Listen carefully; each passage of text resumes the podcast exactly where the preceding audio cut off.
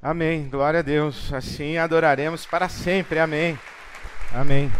Boa noite. Graça e paz de Jesus para você que está aqui, para você que está ao vivo nos acompanhando. Que Deus nos abençoe a todos nessa noite. Ou seja lá quando você estiver ouvindo essa palavra, que o Senhor te alcance. Eu quero ler o evangelho nessa noite em Lucas capítulo 19. Lucas no capítulo 19. Como você já sabe, na próxima quinta-feira, dia 1 de agosto, começamos a nossa jornada do Movimento Casa. E a partir da próxima quinta-feira, todas as quintas-feiras, das 20 e 30 às 21 horas, eu estarei ao vivo estudando a Bíblia com aqueles que aceitaram, acolheram esse convite e abriram as suas casas e convidaram pessoas para que estivessem juntas uh, estudando a Bíblia. E se você tem interesse por saber mais do movimento Casa, www.ibab.com.br barra casa. Tem tudo lá para você, para que você participe e se junte a esse movimento. Desde maio que tenho orado e tenho me alegrado com esse sopro, com essa possibilidade de estudarmos juntos a Bíblia com esta mentoria virtual da IBAB toda quinta-feira à noite. E desde então tenho olhado as Escrituras para encontrar Jesus nas suas rodas de conversa, observar Jesus conversando com pessoas, porque o movimento casa não é outra coisa senão uma roda de conversa onde Jesus está presente ao redor do Evangelho, sob o sopro e a ministração do Espírito de Deus. Tenho dito que podemos e devemos estudar a Bíblia sozinhos, cada um individualmente, mas a melhor maneira de estudar a Bíblia é numa roda de conversa. Então tenho olhado, tenho relido, revisitado a palavra de Deus para encontrar Jesus conversando com as pessoas e encontrar Jesus nas casas. Jesus visitava as casas, Jesus era recebido nas casas. E aqui no capítulo 19, na verdade, ele que se oferece para estar em uma casa. O capítulo 19 de Lucas diz que Jesus entrou em Jericó, a cidade de Jericó, e atravessava a cidade. Havia ali na cidade de Jericó, um homem rico chamado Zaqueu, chefe dos publicanos, chefe dos cobradores de impostos. Ele queria ver quem era Jesus, mas sendo de pequena estatura, não conseguia por causa da multidão. Assim correu adiante e subiu numa figueira brava, ou num sicômoro, como está na sua Bíblia, numa figueira brava. Essa árvore ela em média tinha 20 a 25 metros de altura. Então Zaqueu, pequeno, subiu numa figueira brava para ver Jesus, porque Jesus ia passar por ali. 19:5 de Lucas. Quando Jesus chegou àquele lugar, olhou para cima e disse: Zaqueu, desce depressa. Quero ficar em sua casa hoje. A mim me convém, é necessário que eu vá à sua casa hoje. Então Zaqueu desceu rapidamente e o recebeu com alegria. Todo o povo viu isso e começou a se queixar, a murmurar, a criticar, a repreender essa ação de Jesus. E comentava dizendo: ele se hospedou na casa de um pecador. Ele se hospedou na casa de um homem corrupto, de um ladrão. Ele se hospedou na casa de um homem de má reputação. Mas Zaqueu levantou-se e disse ao Senhor: Olha, Senhor, estou dando a metade dos meus bens aos pobres, e se de alguém extorqui alguma coisa ou roubei alguma coisa, devolverei quatro vezes mais. Jesus lhe disse: Hoje salvação chegou nessa casa. Porque este homem também é filho de Abraão, pois o filho do homem veio buscar e salvar o que se havia perdido, o que estava perdido.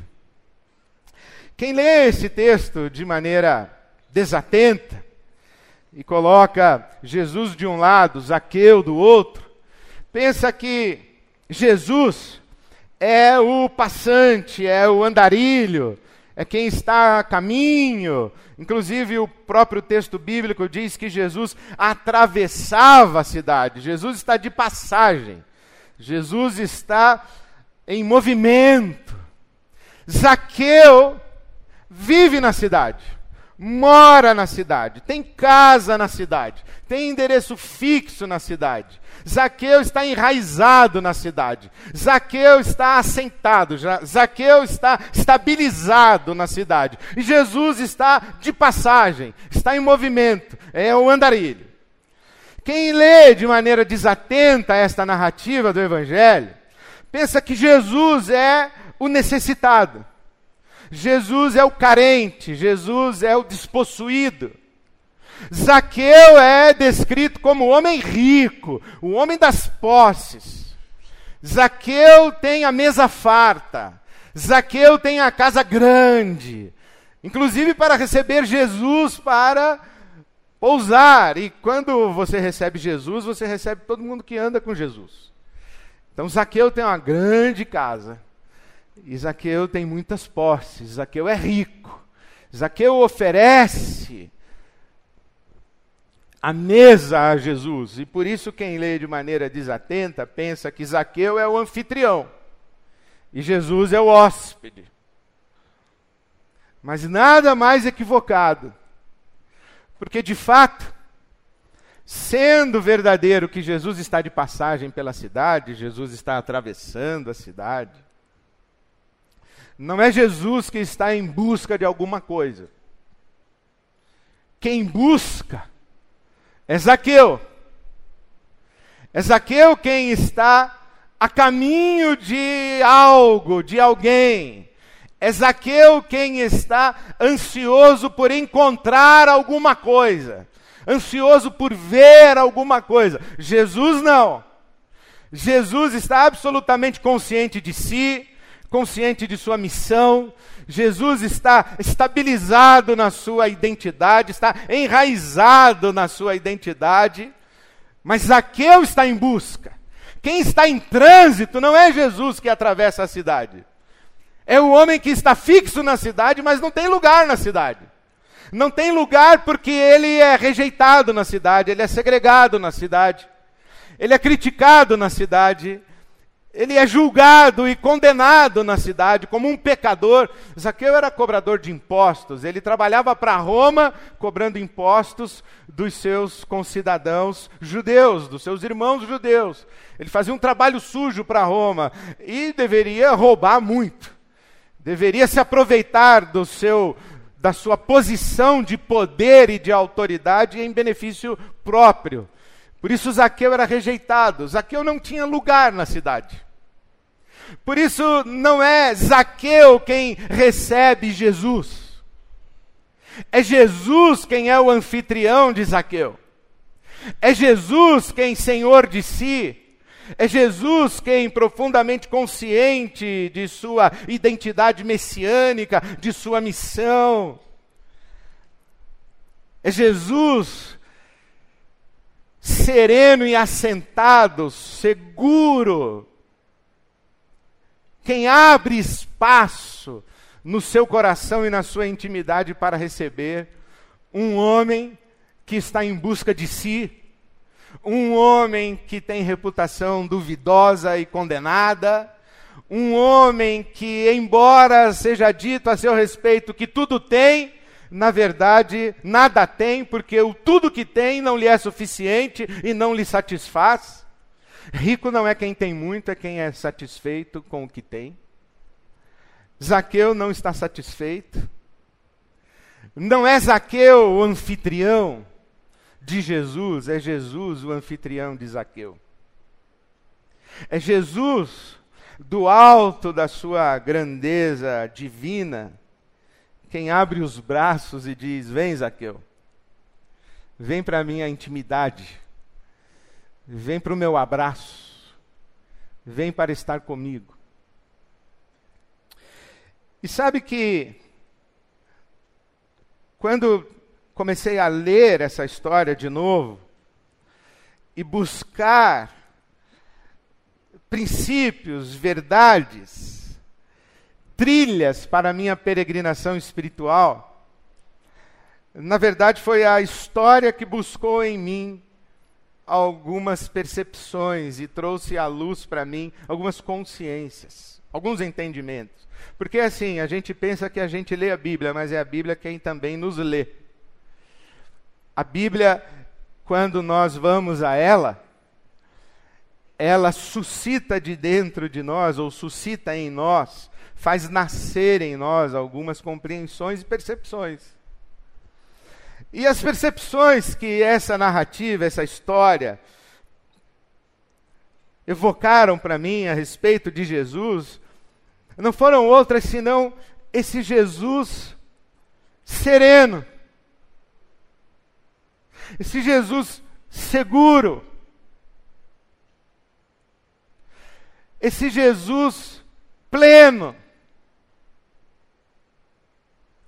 esse Jesus Senhor de si, Senhor das circunstâncias, Senhor das relações, é Jesus na plenitude da autoconsciência e na plenitude do apaziguamento consigo mesmo diante de Deus e de sua presença no mundo, é esse Jesus quem administra tudo o que acontece à sua volta, sem sofrer danos pelas pressões externas, sem sofrer abalos pelas, pelas expectativas de terceiros. É Jesus o Senhor da cena, da situação.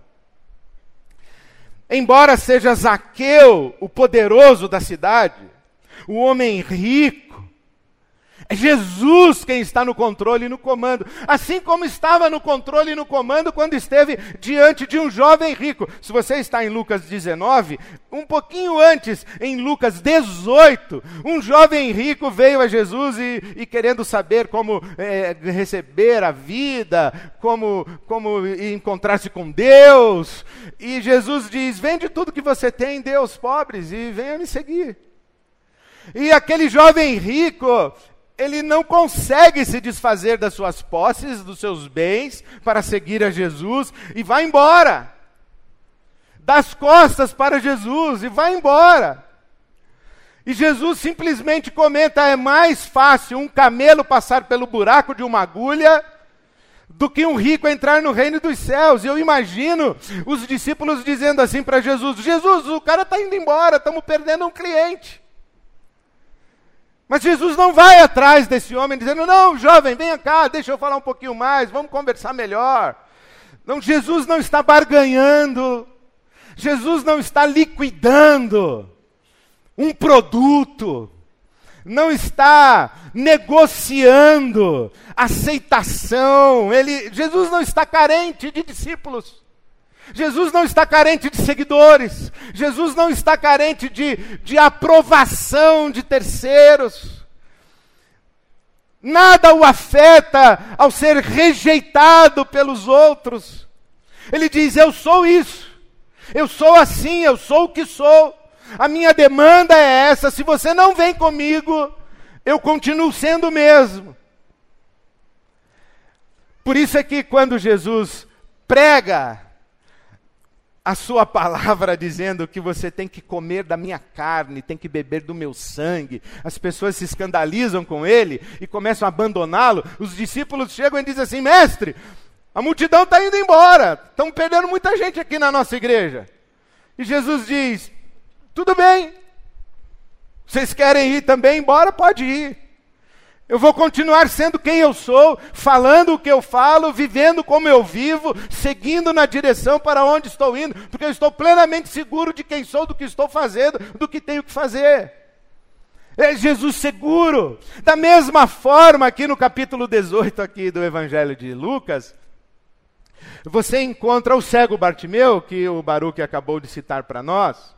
O cego Bartimeu, ali em Jericó, está clamando: Jesus, filho de Davi, tem misericórdia de mim. E a multidão dizendo para o cego: Cala-te, cala-te, cala-te. E Jesus diz: oh, espera um pouquinho, eu quero ouvir esse cego, eu quero falar com ele. A multidão não aprova Jesus interromper a sua marcha para falar com um cego, que é apresentado em Lucas 18 como um mendigo, um pedinte, alguém que está pedindo esmolas à beira do caminho, cego, mendigo. A multidão não se importa com Bartimeu, mas Jesus para e diz assim: Eu me importo. E eu não me importo com o que vocês pensam a respeito das coisas com as quais eu me importo. E eu não me importo que vocês não se importam com eles, porque eu me importo. E eu vou parar. E se você quiser, você para comigo, senão você segue seu caminho. A impressão que dá é que Jesus está absolutamente seguro. Ele sabe quem ele é, sabe para onde está indo, sabe o que está fazendo. E é por isso que passa por Zaqueu, olha para Zaqueu e diz: Zaqueu, desce, eu vou para sua casa hoje. A multidão não gosta, reprova, mas Jesus dá de ombros para a multidão e vai à casa de Zaqueu. Jesus está seguro, muito seguro. E então a segunda coisa que me chamou a atenção foi esta fala de Jesus extraordinária, quando olha para Zaqueu e diz: Hoje entrou salvação nessa casa. E aí me perguntei: o que Jesus viu em Zaqueu? o que Jesus percebeu, o que ele identificou para dizer: hoje entrou salvação. O que aconteceu? Quando é que entra salvação? Quando é que alguém está perdido e agora está salvo? O que é que Jesus percebe? Que mudança ele percebe em Zaqueu para dizer: agora está salvo? Porque eu fiquei me imaginando nessa roda de conversa ali, jantando com Jesus, com Zaqueu, com os discípulos, e tentando ouvir o que está acontecendo, imaginar o que está sendo falado. E a ideia que me veio é que Jesus está sentadão lá, está comendo, tranquilo, e o Zaqueu está falando, falando, falando, e Jesus olhando para ele com um sorriso amoroso e pensando: perdido sabe de nada, perdido. Saqueu falando, os discípulos falando, Jesus olhando em volta, tudo perdido. E aí, sem que nem porquê, o Zaqueu levanta e diz: Vou dar metade dos meus bens aos pobres, e se eu roubei de alguém, vou devolver quatro vezes mais. Aí Jesus, agora sim, agora se encontrou, agora foi encontrado, agora foi salvo, agora está salvo, agora chegou salvação. Aí eu penso, bom, o que foi que Jesus viu? Bom, pode ser que ele tenha visto o óbvio.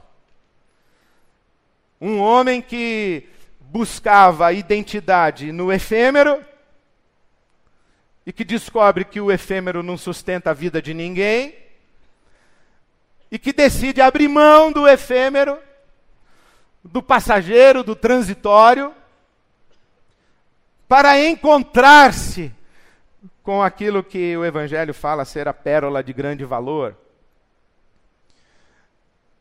O pastor Cláudio acabou de ler para nós isso. Diga aos ricos desse mundo que não sejam orgulhosos, nem coloquem a sua esperança no seu dinheiro, nas suas riquezas, porque as riquezas não dão segurança para ninguém.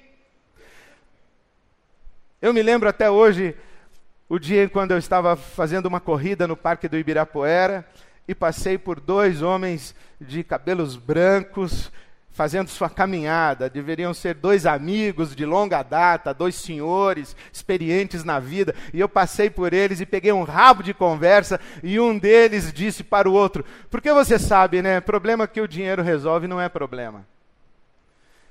E eu passei na minha corrida e levei comigo. Problema que o dinheiro resolve não é problema. Os verdadeiros problemas da vida, eles não são resolvidos com dinheiro. As verdadeiras questões da nossa existência não se resolvem com dinheiro. Talvez o Zaqueu tivesse descoberto isso, percebido isso. Ele que era pequeno, rejeitado, fazia um trabalho sujo para Roma, era considerado pecador, não tinha identidade, não tinha lugar, não estava na mesa da comunhão da sociedade, da sua cidade. Ele, Zaqueu, rejeitado, segregado, Jesus diz: agora é um filho de Abraão, encontrou-se. Por quê? Talvez o apóstolo Paulo dissesse: diga para o Zaqueu não colocar a esperança dele no dinheiro dele, porque o dinheiro não dá sustentação para ninguém. Então pode ser isso. Acredito até que seja, de fato. Mas algo me disse mais. Tem, tem um, um nível mais profundo dessa fala de Jesus para Zaqueu, porque o que me chama a atenção aqui, como na verdade me chama a atenção em todo o movimento de Jesus, em todas as interações de Jesus, como eu, as que eu acabei de descrever, um Jesus muito seguro, um Jesus muito de boa consigo mesmo, é que Jesus não pediu para Zaqueu fazer o que ele fez. Jesus não exigiu que Zaqueu fizesse o que ele disse que iria fazer, que desse seus bens para os pobres. O Zaqueu, parece que no meio da conversa, o Zaqueu fala assim: sabe de uma coisa, pessoal? Eu vou dar metade dos meus bens para os pobres e restituir quatro vezes mais do que eu roubei, se porventura eu roubei de alguém. E aí o pessoal olha cada um para a cara do outro e diz: Ué, de onde veio isso? É a expressão voluntária do coração de Zaqueu, é uma tomada de consciência, é um, uma iluminação do entendimento, e ele acorda. E quando ele acorda, ele decide fazer alguma coisa. E Jesus não pediu, não mandou, não exigiu, mas ele quis fazer. E aí, para mim, a salvação não é outra coisa senão isso, quando nós recebemos a iluminação da nossa consciência e levantamos para fazer o que precisa ser feito, não porque alguém nos exigiu, nos mandou fazer, mas porque nós entendemos que era o que deveria ser feito. Salvo é aquele, é aquela que age movido pelo impulso da sua própria consciência. Essa pessoa é livre. Ela não está fazendo o que está fazendo porque alguém mandou, alguém exigiu, alguém impôs, alguém convenceu, alguém coagiu, alguém ameaçou para que a pessoa se levantasse e fosse fazer aquilo. Não, ela resolveu fazer, falou: Eu vou fazer. E Jesus falou: Agora sim. Como se Jesus dissesse assim: Zaqueu, por que é que você vai fazer isso? E a única resposta possível de Zaqueu seria: porque eu quero fazer, mestre. Aí Jesus diria: Isso, Zaqueu, agora você está salvo. Porque salvo, livre, é aquele que faz o que faz porque quer fazer. Isso é liberdade. A salvação é quando nós recebemos iluminação na nossa consciência e, e decidimos, deliberamos levantarmos-nos dos lugares de condicionamentos, de restrições, de limitações da nossa experiência humana, e nós decidimos nos levantar e sair da gaiola. Jesus abre a porta da gaiola, está aberta. Mas nós precisamos tomar consciência disso. Precisamos nos perceber Perceber o que é que nos limita, o que é que nos oprime, o que é que nos, nos abafa a vida. E dizer assim: eu quero romper com isso. O que é que dá uma sustentação falsa à nossa existência, à nossa identidade. Isso aqui que está embaixo do meu pé não me sustenta, isso aqui me engana, mas não me sustenta, não me satisfaz. Aí eu tomo consciência disso, vou embora daqui, vou embora. E vou embora não porque alguém me mandou ir embora. Alguém falou assim: sai daí, Ed. Olha, você tem que fazer isso, você tem que fazer aquilo, faça isso, faça aquilo outro. Enquanto tem uma voz de fora me mandando fazer, eu não faço, não adianta. O exemplo é o jovem rico. O jovem falou para Jesus: O que, é que eu tenho que fazer? Jesus falou: ah, vende, seu, vende tudo que você tem, dá para os pobres e vem comigo. Ah, você não queria a resposta? Está aí a resposta. O jovem não fez. Por quê? Porque a resposta não era dele, era de Jesus, para ele. A gente só faz o que faz e está salvo quando a gente faz o que faz pela nossa consciência. Isso é o que Pedro fala para Ananias e Safira. Ananias e Safira vão à igreja levar uma oferta, dá um dinheiro lá para os apóstolos. Uma oferta mentirosa, vaidosa. Os caras queriam tirar foto, fazer selfie no gasofilácio para postar no Instagram. É isso que eles queriam, não queriam nada. Aí o Pedro diz assim: vocês, ficaram loucos. Vocês têm na cabeça. Eles venderam o terreno e foram lá dar um dízimo do terreno, um dízimo mentiroso, fajutaram lá, inventaram que o terreno custou tanto, que é mentira. Aí, aí o Pedro falou: vocês dois aí, o terreno não era de vocês? Alguém mandou vender, pediu para que vocês vendessem, exigiu que vocês vendessem? Não. E tendo vendido, o dinheiro que vocês pegaram como pagamento do terreno e que receberam como pagamento do terreno não era de vocês? Alguém pediu para vocês darem dinheiro aqui na igreja? Não. Ninguém exigiu nada. Vocês não precisavam fazer isso, mas por que quiseram fazer? Sendo puxados por, por agendas de terceiros e não movidos pela própria consciência iluminada, não funciona assim. Você não conhece gente que o médico diz assim: tem que parar de fumar, senão você vai morrer. O cara não para. Ah, tem que fazer ginástica. Eu falei, ah, eu sei que tem que fazer ginástica, mas não faz. O sujeito compra o tênis, compra a esteira, a esteira fica lá para pendurar roupa no quarto. Não adianta. Não é porque o médico mandou, não é porque o pastor mandou, porque o pai mandou, a mãe mandou, o marido mandou, a mãe mandou. Não, não, não adianta. A gente faz e, é, e faz e está salvo, está livre. Quando a gente faz pela nossa própria consciência, a gente toma consciência e aí a gente levanta e diz: Eu vou fazer porque eu quero fazer. Não adianta a gente querer submeter a nossa vontade a uma outra vontade. E preste atenção no que eu vou lhe dizer. Nem mesmo se essa vontade for a vontade de Deus. Ô Ed, por que, que você está fazendo isso aí? Porque Deus quer que eu faça. Não serve. Não basta. Porque não adianta nada eu me ver livre de um tirano aqui e me relacionar com Deus como se ele fosse outro tirano. A minha vontade estava escravizada aqui. Eu era escravo de Mamon. Eu era escravo da minha mãe, do meu pai. Eu era escravo da minha igreja, do meu pastor, do meu bispo, do meu apóstolo, da minha profetisa. Eu era escravo da minha cultura, eu era escravo uh, da minha fama, eu era escravo da minha beleza, eu era escravo da minha inteligência, eu era escravo. Eu era escravo aqui. Agora me converti, sou escravo de Deus. Aí eu faço as coisas agora diferente do que eu fazia lá, porque Deus quer que eu faça. Não, não serve. Deus não quer escravos, Ele quer filhos e filhas. Ele quer pessoas que, quando Ele perguntar por que você está fazendo isso, as pessoas digam: Eu estou fazendo porque eu quero. Por que você não está fazendo isso? É porque eu não quero. Por que você está fazendo isso? É porque minha mulher mandou. Não serve. Porque se eu não fizer, vai dar uma confusão lá em casa, Senhor. Não serve.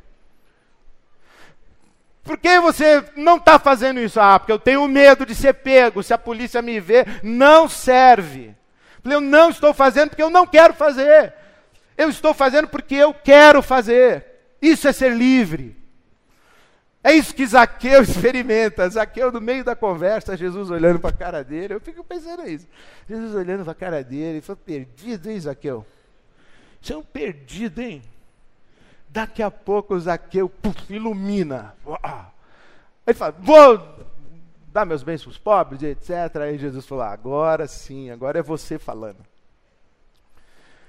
Por isso, quando eu penso no movimento casa, eu penso a gente se reunir, abrir a Bíblia, crendo que Jesus está presente, o Espírito Santo está soprando. E a gente não tem nenhuma pretensão proselitista, doutrinadora, controladora, para corrigir a vida dos outros. Tem, tem um negócio que crente é uma coisa impressionante. Crente acha que tem que convencer os outros, que tem que dar conta da vida dos outros tem que dar palpite na vida dos outros, que tem a resposta certa, que, te, que sabe o que, que os outros têm que fazer, e que fica. Não precisa. Não precisa. A gente abre a Bíblia, lê o Evangelho, compartilha o coração. Não precisamos fechar a venda. Não precisamos ticar a venda o pregar o evangelho para você, você tem que aceitar Jesus direitinho, concordar comigo, tal. Aí a pessoa cita um versículo que você não concorda muito, e você fala: "Não, não é assim". É uma conversa. Deixa o Espírito Santo soprar. Jesus está ali no meio. E aí você vai ver acontecer que as pessoas vão dizer assim: vou parar de fumar. Oh, tá bom, para mesmo. Ainda bem, pá. Vou, vou começar a fazer terapia. Olha que beleza, hein? A mulher vai dizer assim: estou falando há uns 10 anos para esse traço de fazer terapia, não faz. Agora resolveu fazer. É, agora resolveu fazer. Que bom que resolveu fazer. Ah, eu vou ligar para o meu amigo, vou pedir perdão para ele. Ah, que bom. Ah, estava mesmo precisando. Mas não, não adianta ficar, tá, tá falando, falando. Deixa. E isso é uma coisa maravilhosa em Jesus. Que ele tem paciência com a gente, não é legal isso? Jesus, é que, claro, não pense que Jesus é que nem eu, que fica essa cara de deboche, de ironia, olhando para a cara dos outros, falando, seu perdido. Não, Jesus, ele olha com amor. Ele olha com amor. Ele sabe da sua alma. Ele conhece a sua dor. Ele sabe aonde está ferido, onde está machucado. Ele sabe exatamente por que é que você tem esse comportamento autodestrutivo. Ele sabe por que é que você reluta em fazer coisas que você sabe que tem que fazer. Ele sabe. E aí chega alguém para você e começa a falar. Eu acho que Jesus ele deve ter vontade de, de levantar e falar: ups, para, menos, deixa. Deixa, o Espírito está soprando. E Jesus tem essa paciência amorosa com você, comigo, para que no nosso tempo, do nosso jeito, na nossa hora. As transformações aconteçam aqui dentro. Porque aí sim elas são consistentes. Aí sim elas são perenes. Aí sim elas são consequentes. Porque elas são resultado de uma consciência iluminada e que voluntariamente responde a luz que recebeu. Quando eu penso no movimento casa, eu penso nisso, em ambientes de liberdade para conversas, onde nós podemos ser quem nós somos e colocar a, a nossa realidade diante de Deus, na certeza de que não seremos julgados, corrigidos, condenados, segregados doutrinados, nós seremos ouvidos e acolhidos. Não somente uns aos outros nos acolheremos, mas Jesus que está conosco nessa roda de conversa vai nos ouvir, vai nos acolher e amorosamente vai olhar para nós e aguardar o nosso tempo esperar que tenhamos ouvidos para ouvir. Então nós não precisamos nos preocupar em conduzir a vida de ninguém. Hoje pela manhã tive uma experiência extraordinária. Veio um irmão, meu amigo, e disse assim: Ed, eu tinha dito para minha mulher, não quero gente aqui em casa não, porque esse pessoal vai trazer um monte de problema, eu não sei o que fazer.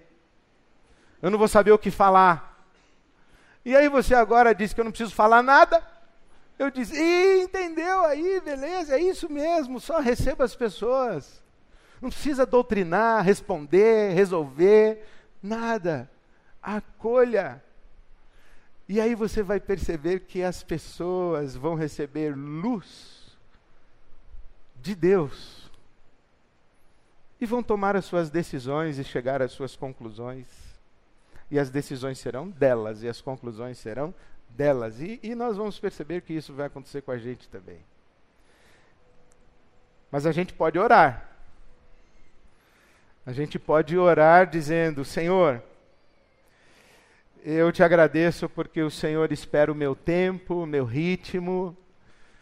Eu te agradeço porque o Senhor toca de maneira muito cuidadosa e cautelosa nas minhas feridas, nas minhas dores. O Senhor sabe que tem coisas que eu ainda não consigo, tem coisas que eu ainda não, não tenho condição, mas eu quero fazer uma oração. Entra, Senhor, na minha casa, entra na minha vida, mexe nas minhas estruturas, sara as minhas feridas, me ensina a ter santidade. Entra, Senhor, na minha casa. E não precisa ter medo. No Evangelho de Mateus, o capítulo 12, fala que Jesus ele não esmaga a cana trilhada e ele não apaga o pavio que fumega. Sabe, a cana trilhada é aquela que já passou no moedor. Se você pegar, pode ser que ela quebre. Então Jesus vai pegar você moído, moída, quebrada, ele vai pegar você com muito cuidado. O pavio que fomega é aquele que só tem uma pontinha, uma brasinha, não tem chama. E Jesus vai se aproximar com tanta delicadeza e gentileza para trazer de volta essa chama. Então não tenha medo de dizer: Senhor, entra na minha casa entra na minha vida, mexe nas minhas estruturas, sara todas as minhas feridas. Eu convido você a casa e encorajo você a convidar Jesus para estar em sua casa. Porque Jesus o tempo todo está olhando para nós dizendo: Ed, eu quero ir na sua casa. Jesus está olhando para você hoje à noite, dizendo: desce, eu quero ir na sua casa. Não desperdice esse convite de Jesus. Amém.